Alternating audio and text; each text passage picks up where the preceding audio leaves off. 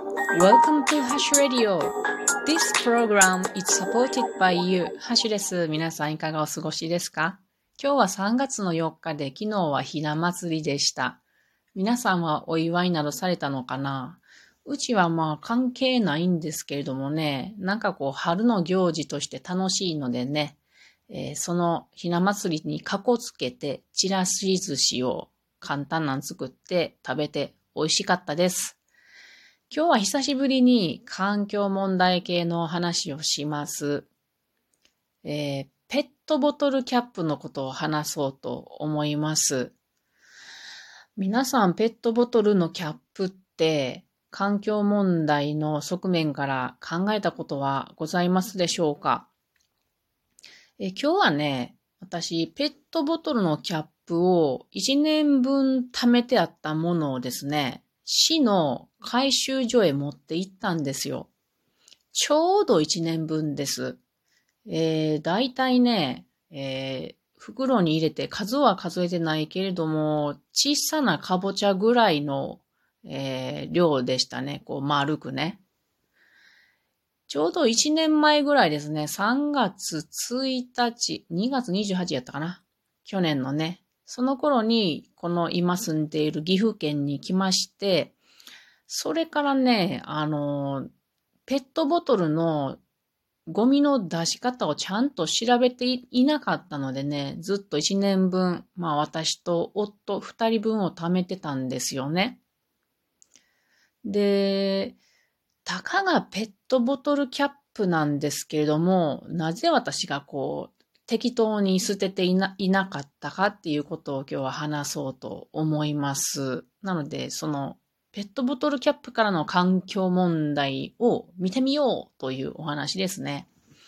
皆さんはどうやってペットボトルのキャップを処分していらっしゃるのかな？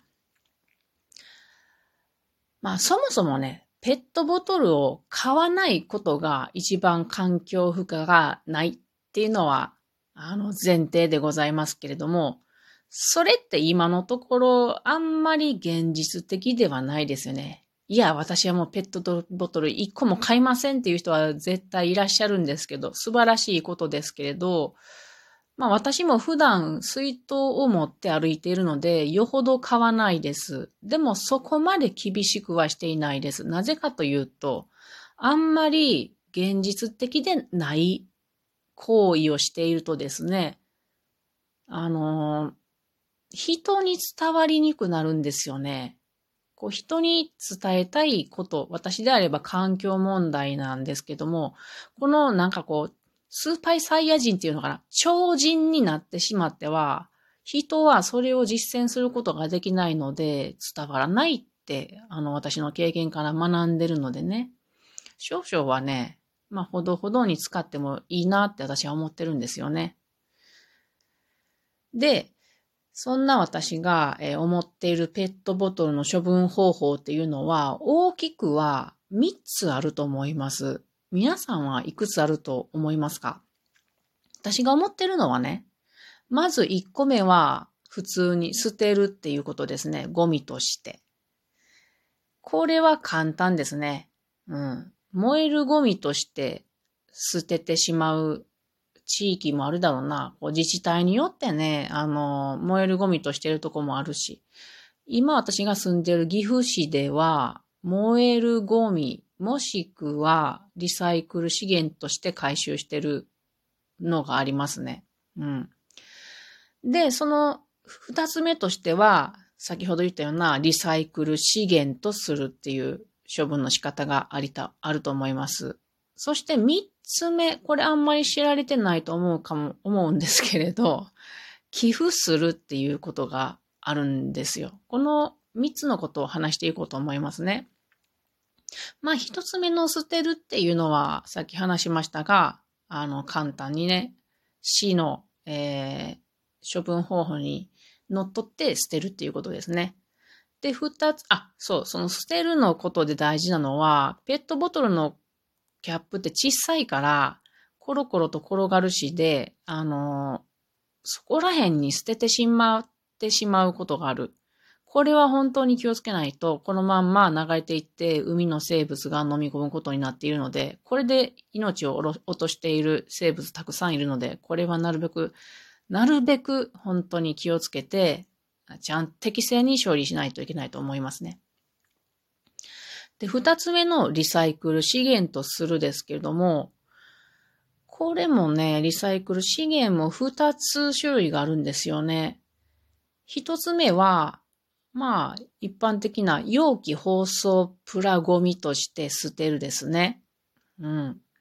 これ、リサイクルされてるっていうことなんですけれども、多くはサーマルリサイクルとして利用されているですね。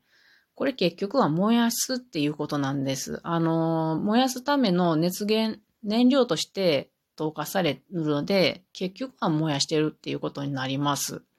で、もう一つは、アップサイクルして他の製品にするための資源とする。これ岐阜市取り組んでいるんですけども、今日その、えっ、ー、と、ペットボトルキャップ持ってった市の職員さんの人に、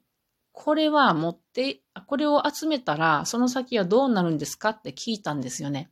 なぜなら、市のホームページとか、市のゴミの冊子に、そのリサイクルとして、まあ、集めた後のことが何にも記載されてないんですよ。これ問題。市の人はちゃんとそこまで、あの、記載してほしいなって思うんですけどもね。うん。ちょっと怒ってしまいました。あ、今、今怒ってしまいましたが、もうプンプンだわ。で、岐阜市は繊維とするそうなんですね。細い糸として。で、それを使って、こう、旗、登り旗を作るっていうらしいです。しかし、私、このね、あの、集めたプラ、プラスチックでアップサイクルして製品を作るっていうのは、あんまりエコではない。もし、むしろ、良くない。それなら、あの、サーマルリサイクルとして熱で使った方が絶対いいと思いますね。なぜなら、その、アップサイクルするのに、たくさん CO2 も出るし、結局は原油をたくさん使うことになるので、エコではないと私は思っています。で、三つ目の寄付するっていう方法なんですけど、この処分方法。これを私は取っているんですよ。もうずっとこれを取っています。で、あの、この、どこに寄付するかというと、うんとね、世界の子供にワクチンを日本委員会というのがありまして、ここに、ここに寄付する形になります。これね、このペットボトルのキャップが集めたもの 2kg が、えっ、ー、と、子供1人分の感染症から守るワクチンになるんですね。この開発、開発途上国の子供たちに送るわけなんです。なので、どうせ、あの、ゴミを捨てるのであれば、そういうものに使えたら一番いいんじゃないかなと思うんですよね。で、どうやってそのペットボトルのキャップがワクチンになるかっていうのを、この世界の子供にワクチンを日本委員会のホームページに載っていたので、それを、えー、話、読んで話そうと思います。まず回収されてリサイクル資源として業者に売られます。で、売られた売却益が、えー、このあ、この協会、あ、委員会、これ JCB と言いますけど、JCB への寄付となるわけです。で、その後、ユニセフと JCB が連携して、世界のワクチン工場へワクチンを発注します。で、作られたワクチンは、冷蔵、もしくは冷凍の状態のまんま空輸で支援国へ届けられます。で、その各地のセンターで保管されて、子供たちがワクチンを接種することができるそうです。このあの JCB のホームページの、えっと URL を概要欄につけておくので、興味のある方は見てみてくださいね。で、2021年の支援総額としては、合計で1億1641万円ぐらい、えー、集まったそうで、ミャンマーとかラオス、ブータン、バヌアツの子供たちのえー、ワクチンを届けられたそうです。まあ、このね、たった一個のペットボトルのキャップなんかけって思うかもしれないですけど、これをみんなが集めたらこれぐらいの1億円超える、あの、利益になるっていうのが、私はこう、感動しますね。なので、せっせとね、あの、ペットボトル落ちてたりしても集めたりしてね、取っておくことがあります。さて、皆さんの地域でもね、えどうやって、あの、興味がある方はどうやって、あの、集めるのかなって思うと思うんですけども、結構ね、岐阜、岐阜市でも近、岐阜市にはないけど近いところに一軒あったりしてね。あと、今はちょっとわかんないですけど、昔はね、ユニーっていうあのスーパーマーケットが集めてたりしてね。まあ、ちょいちょいあちこち全国的に集めているとこがあるので、この JCB の、えー、っと、ホームページで、回収詐欺っていうのがあるので、そこで見てもらえたらいいなと思います。はい。なのでね、こういうふうにペットボトル一つ処分する方法でもいろいろ考える、えー、と、自分がどこに捨てるかっていうのが、あの、選ぶ余地があると思うんですよね。なので、まあいろんなアンテナを張っておくと、あの、納得してゴミを捨てることができていいんじゃないかなと思います。えー、っとね、こんなペット、たかがペットボトルキャップ1個なんですけれども、物事というのはね、小さいものが集まってできているので、例えば糸の一縫い一縫いが美しい刺繍になったり、私たちの体はごくごく小さい細胞が集まって体になっていたりするので、こういう一個一個を大切にするといいなと思いました。それでは皆さんまたね